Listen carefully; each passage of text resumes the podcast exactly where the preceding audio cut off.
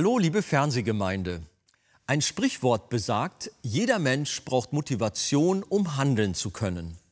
Und dies war insbesondere bei den Israeliten zu Nehemias Zeiten der Fall. Denn seit dem Wiederaufbau des Tempels waren 80 Jahre vergangen und die Mauern lagen immer noch brach. Einzelne Versuche, sie wieder aufzubauen, waren gescheitert und das Volk war resigniert. Doch genau in dieser Mutlosigkeit und Verzagtheit spricht Gott durch Nehemia motivierend zu seinem Volk. Befinden Sie sich vielleicht auch gerade in einer Situation, in der Sie kurz davor sind, aufzugeben? Dann möchte Gott durch die Geschichte Nehemias heute auch zu Ihnen sprechen. Wie er das tut und was genau uns neue Hoffnung geben kann, erfahren Sie jetzt.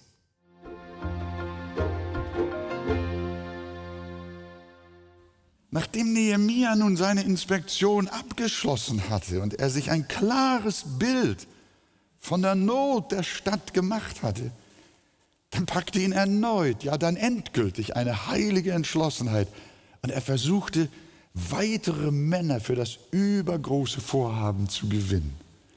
Das waren insbesondere Menschen, die schon vorher vergeblich den Versuch unternommen hatten, in irgendeiner Weise an der Mauer zu arbeiten. In Vers 16 wird aufgezählt, Juden, Priester, Vornehme und Vorsteher. Ihr müsst wissen, dass ja seit der Errichtung des Tempels, könnt ihr euch noch an Esra erinnern? Der kam ja und hat dann den Tempel in Jerusalem aufgebaut. Und man hat sich gefreut, dass der Tempel wieder war. Aber die Mauern lagen noch. Und jetzt waren 80 Jahre schon wieder vergangen. Der Tempel stand, aber die Mauern lagen immer noch acht Jahrzehnte in Trümmern. Und da waren immer wieder Versuche von einigen, die irgendwas tun wollten wegen der Mauer.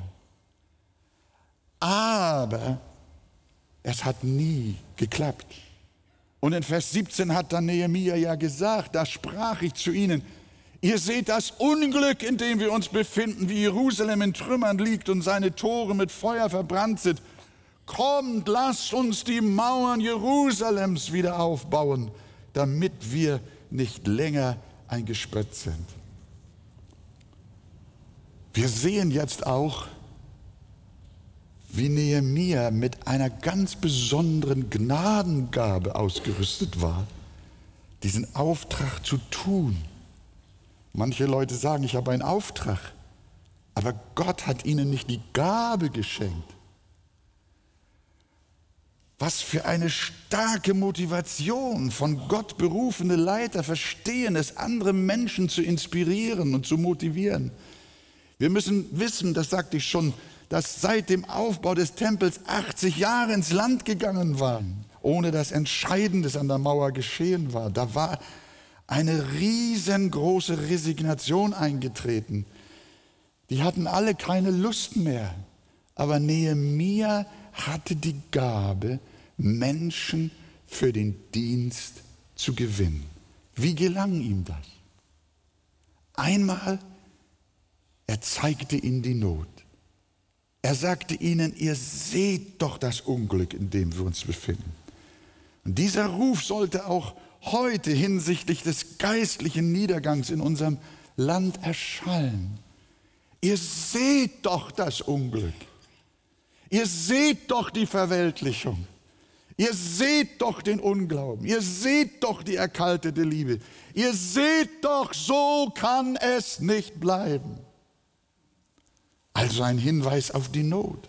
Wenn du Menschen für den Dienst gewinnen willst, nimm sie mit und zeige ihnen das Defizit. Zeige ihnen das Unglück. Zeige ihnen, was Not ist.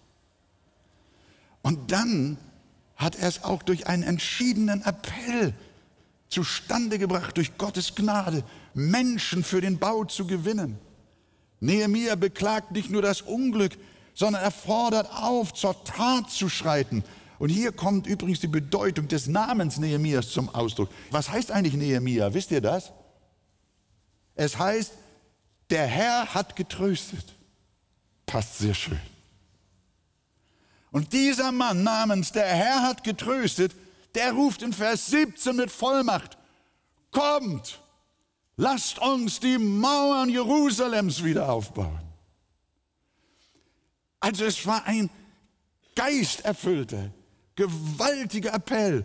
Kommt, lasst uns die Mauern Jerusalems wieder aufbauen. Komm in den Weinberg.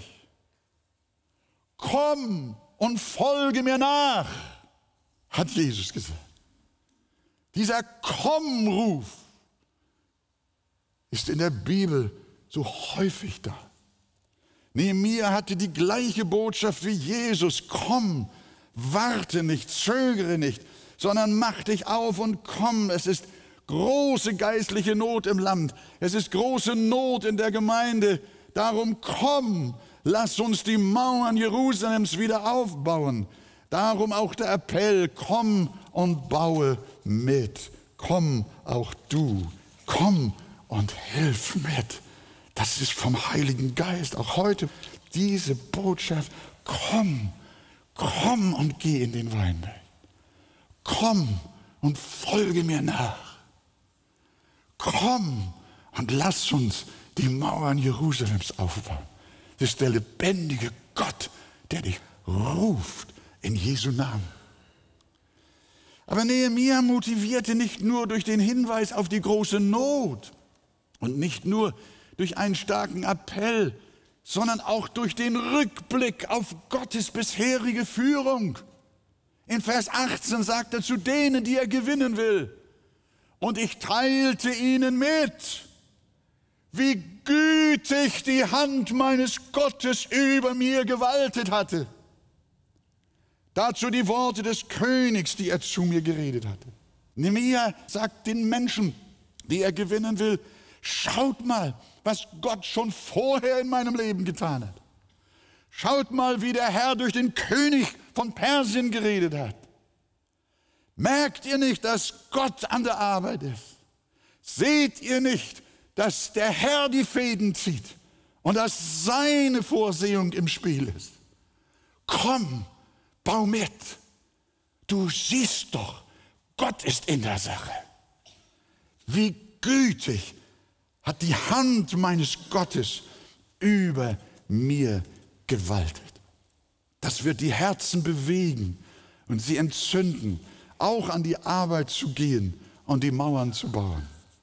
Und sie werden sich auch daran erinnern, wie gütig die Hand Gottes über ihrem eigenen Leben gewaltet hat als der junge David da nun vor dem König Saul stand und es um die Frage ging, ob der kleine Bursche mit seiner Schleuder und seinen fünf Steinen diesem Riesen Goliath entgegentreten soll. Dann hat der König vor lauter Furcht und Sorge und Verzweiflung gesagt, David, das kannst du doch nicht. Junge, du bist doch viel zu schwach. Und David, er sagt zu dem König, mein König, sowohl den Löwen als auch den Bären hat dein Knecht erschlagen. Und dieser Philister, dieser Unbeschnittene, soll wie einer von jenen sein, denn er hat das Heer des lebendigen Gottes verhöhnt. Und jetzt weiter. Und der Herr, der mich von dem Löwen und Bären errettet hat, der wird mich auch erretten von diesem Philister. Amen. Amen. Halleluja. Manche Leute schauen ja zurück, weil sie ewig im Gestern leben wollen. Jesus hat einerseits gesagt, wer seine Hand an den Fluch legt und schaut zurück, der ist nicht zum Reich Gottes geschickt. Aber die Bibel sagt auch, vergiss nicht, was der Herr dir Gutes getan. In diesem Sinne schau gerne zurück. Nehemiah schaute gerne zurück und sagte, ich bin doch hier nicht durch Zufall. Ich stehe doch hier nicht vor den zerbrochenen Mauern, weil der Wind mich hierher geblasen hat, sondern ich bin doch hier, weil die gütige Hand meines Gottes mit mir war. König Saul, ich bin zwar ein kleiner Hirtenknabe, aber Gott hat mir den Löwen und den Bären gegeben und diesen verrückten Philister, den werde ich in deinem Namen auch zu Boden bringen. In Jesu Namen. Sag doch mal Amen. Amen. Ja, schau doch zurück in deinem Leben. Hast du schon vergessen, was Gott alles in deinem Leben schon getan hat? Und nun fürchtest du dich vor der Zukunft? Du hast keinen Grund dazu, sondern du darfst wissen, der Gott, der gestern mit mir war, Der wird auch heute mit mir sein und der wird auch morgen mit mir sein. Gelobt sei sein heiliger Name. Und wie war das Ergebnis dieses geistgesalbten Appells? Da kam die Bereitschaft. Vers 18. Da sprachen sie, was haben sie gedacht, nachdem der Nehemiah, oh, das ist ein guter Leiter gewesen, voll Heiligen Geistes, voll Verwurzelung im Glauben und Vertrauen an den lebendigen Gott und sein Wort. Sie sprachen, Vers 18, wir wollen uns aufmachen und bauen. Und das war nun der Doppelpunkt. Ich finde diesen Satz so schön. Wir wollen uns aufmachen und bauen.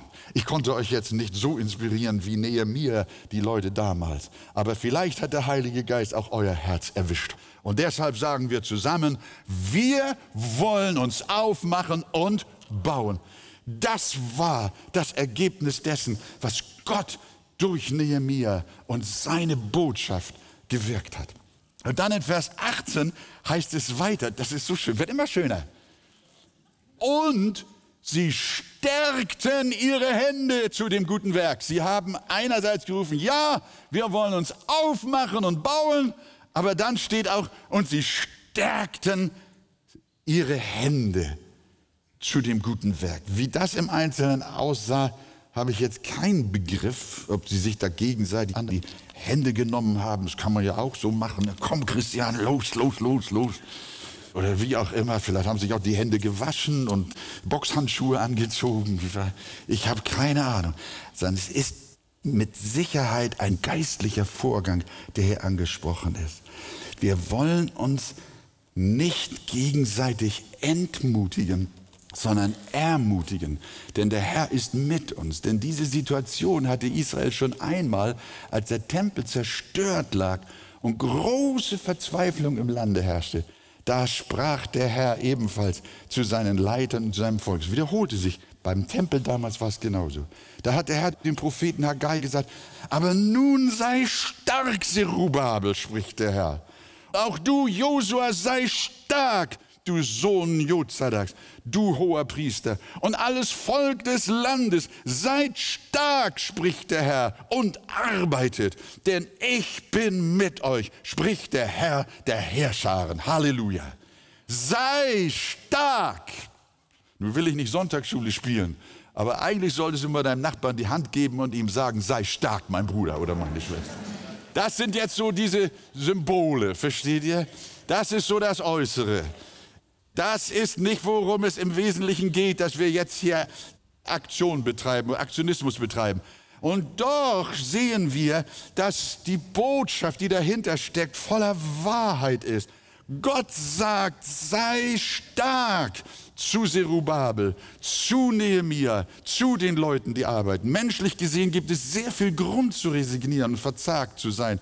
Nicht selten hören wir Missionsfreunde und TV-Zuschauer klagen. Das kommt fast jede Woche vor. In unserer Gemeinde ist der Geist der Welt eingebrochen, so oder ähnlich, schreiben oder sagen sie. Und aus der Bibel wird in unserer Kirche kaum noch gepredigt. Ich habe Christen sogar weinen sehen, als sie über den geistlichen Niedergang ihrer Kirche sprachen und sogar den Untergang des christlichen Glaubens befürchteten. Aber mitten in diese Mutlosigkeit hinein spricht auch zu ihnen der Herr, sei stark, sei stark. Wir wollen uns im Namen des Herrn, auch hier in der Arche, gegenseitig stärken und trotz scheinbarer Aussichtslosigkeit trotzdem ans Werk gehen, den Tempel und die Mauern bauen. Fang auch bei dir selber an, das ist ganz wichtig. Fang bei dir selber an, erneuere deinen persönlichen Gottesdienst, deine persönliche Christusbeziehung. Beginne mit deinem eigenen Bibel- und Gebetsleben. Richte die Familienandacht bei dir zu Hause wieder ein. Bete für die Gemeinde und arbeite fleißig für das Reich Gottes. Sei stark. Genau das schreibt Paulus. Epheser 6, Vers 10. Seid stark in dem Herrn und in der Macht seiner Stärke. So wie Gott früher mit seinem Volk war, so wird er auch in dieser Zeit die Mauern Jerusalems, das Evangelium aufrichten. Und darum heißt es in Jesaja: Sagt zu denen, die ein verzagtes Herz haben, seid tapfer und fürchtet euch nicht. Seht, da ist euer Gott. Er selbst kommt und wird euch retten. Es gibt eine wunderbare Geschichte, auch wieder aus dem Leben Davids. Ihr kennt sicherlich, oder ihr habt gelesen von der Burg Ziklag. David wurde ja über viele Jahre von dem König Saul, dem amtierenden König, verfolgt. Und da floh der David mit seinen Leuten aus Israel in das Philisterland. Und da war ein dortiger König namens Achis. Und der stellte dem David mit seinen 600 Leuten dann die Burg Ziklag zum Schutz zur Verfügung. Da konnte er sich dann mit seinen Männern verstecken. Und während David nun eines Tages mit den Männern auf Streife war, da fielen die Amalekiter über die Burg her und raubten Frauen, Kinder und alle Habe. Das müsst ihr euch mal vorstellen. Da kommt David mit seinen Männern nach Hause. Frauen sind weg, Kinder sind weg. Alle Habe ist verschwunden, nichts mehr da und die Burg verbrannt. Das war schlimm.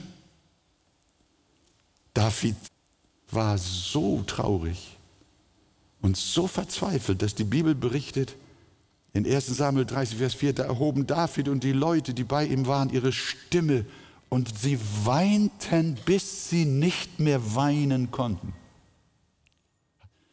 Kennt ihr sowas? In ganz besonderen, schrecklichen Fällen habe ich Menschen auch getroffen, die konnten nicht mehr weinen. Ihre Lage war so verzweifelt. Sie weinten, bis sie nicht mehr weinen konnten. Und als sich seine eigenen Leute dann noch gegen David wandten, weil sie ihm die Schuld für dieses Desaster gaben, dann hatte er keinen Menschen mehr. David war der einsamste Mensch auf Erden, genau wie du. Du hast vielleicht letzte Nacht auch geweint bis du nicht mehr weinen konntest. Du bist so verzagt. Aber dann lesen wir folgende Worte. David geriet in große Bedrängnis, weil die Leute ihn steinigen wollten. Denn die Seele des ganzen Volks war erbittert, ein jeder wegen seiner Söhne und Töchter. David aber stärkte sich in dem Herrn seinem Gott. Das ist schön. Oh, ihr Lieben, das passiert jetzt. Du da, so kaputt, so einsam, so voller Tränen und so voller Verzweiflung. David stärkte sich in seinem Gott. Oh, ich weiß, Gott wird dich stärken heute in dieser Versammlung für deine Lage. Und du wirst wieder aufbauen. Und du wirst wieder Gnade haben. Und zum Schluss. Die Sache ging dann auch nicht stromlinienförmig durch, dass sie da dann, oh, hurra, jetzt können wir bauen und wann sind wir fertig und so weiter und so fort. Nein, nein, nein. In Vers 19 heißt es, als aber Sanballat, der Horoniter und Tobia, der ammonitische Knecht, und Geshem der Araber dies hörten, spotteten sie über uns und verachteten uns und sprachen, was hat das zu bedeuten, was ihr euch da vornehmt? Wollt ihr euch gegen den König auflehnen? Also geht es mit Drohungen los und mit Einschüchterung. Nein, was antwortet Nehemia und seine neu gewonnenen Leute, Vers 20, hört mal, der Gott des Himmels wird es uns gelingen lassen. Ist das nicht ein schöner Satz? Ich finde jeden Satz hier so toll. Man muss nur einen Moment mal stehen bleiben. Ne? Wenn du so, so durchrast, dann kriegst du nichts mit. Aber bleib mal stehen, halt mal inne bei jedem Vers und bei jeder Aussage.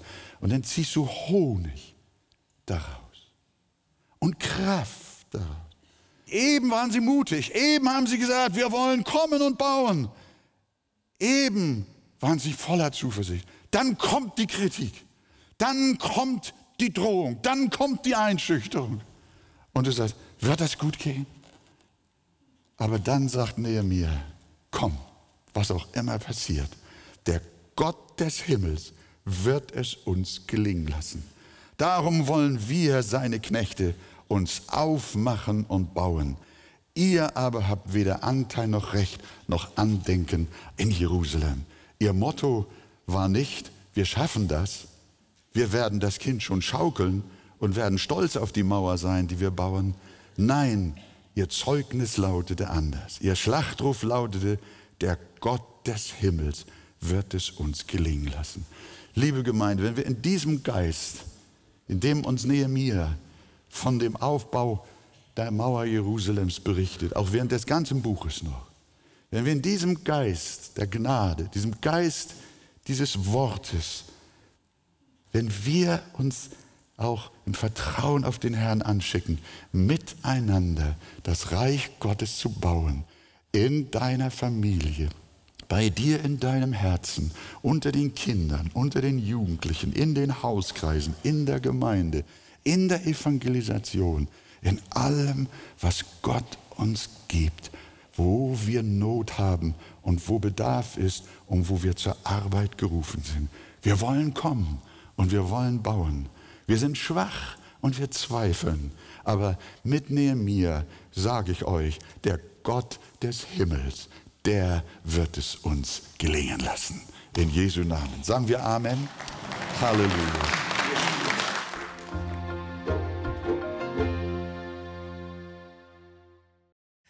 80 Jahre sind seit dem Tempelbau vergangen und die Mauern Jerusalems lagen trotz einiger Versuche, sie neu zu errichten, immer noch in Trümmern.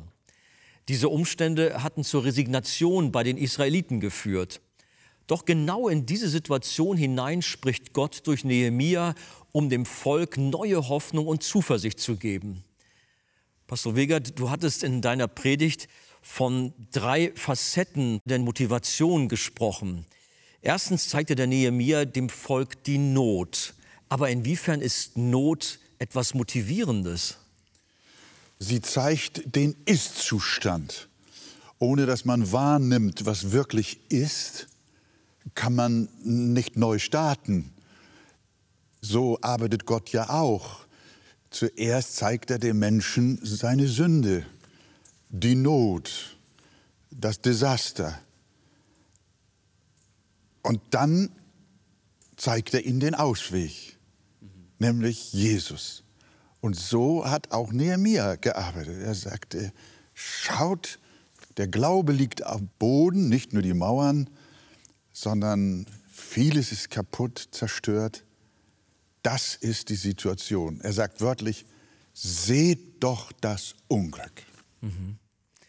Der Hinweis auf die Not der brachte dann gleich den nächsten Aspekt, nämlich den Aufruf zum Handeln. Ja, er hat ihnen also den Ist-Zustand gezeigt und sagt, wollt ihr es so belassen? Soll es so katastrophal bleiben hier in Jerusalem? Und im selben Moment sagt er, kommt, es kann nicht so bleiben. Wir packen an, wir bauen die Mauern Jerusalems wieder neu. Und das finde ich ist doch hervorragend, wenn wir auch so arbeiten.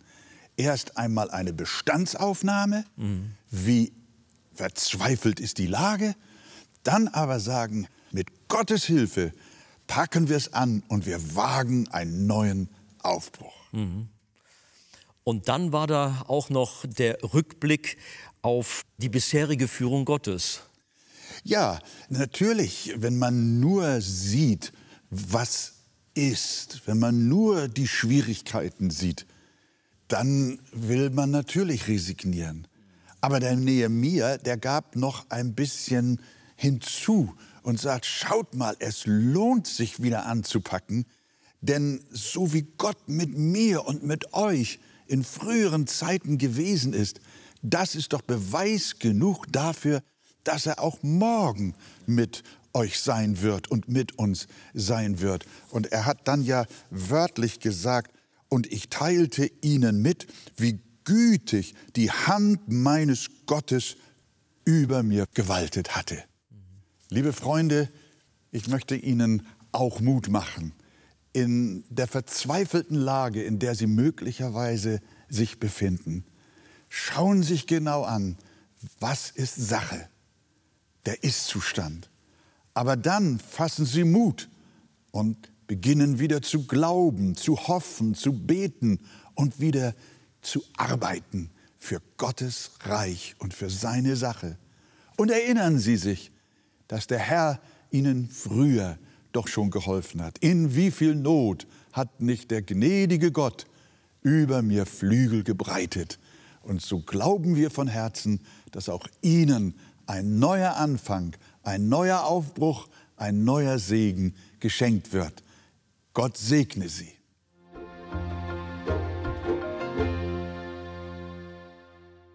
Der Gläubige kann sich sogar in schweren Zeiten in seinem Gott stärken. In Pastor Wolfgang Wegerts Buch Das Evangelium Kennen und Genießen finden Sie weiterführende Informationen zu diesem Thema. Vor allem in dem Abschnitt Der neue Mensch vertraut der Vorsehung Gottes. Ein Exemplar erhalten Sie auf Wunsch kostenlos. Wir freuen uns über jeden Kontakt zu unseren Zuschauern.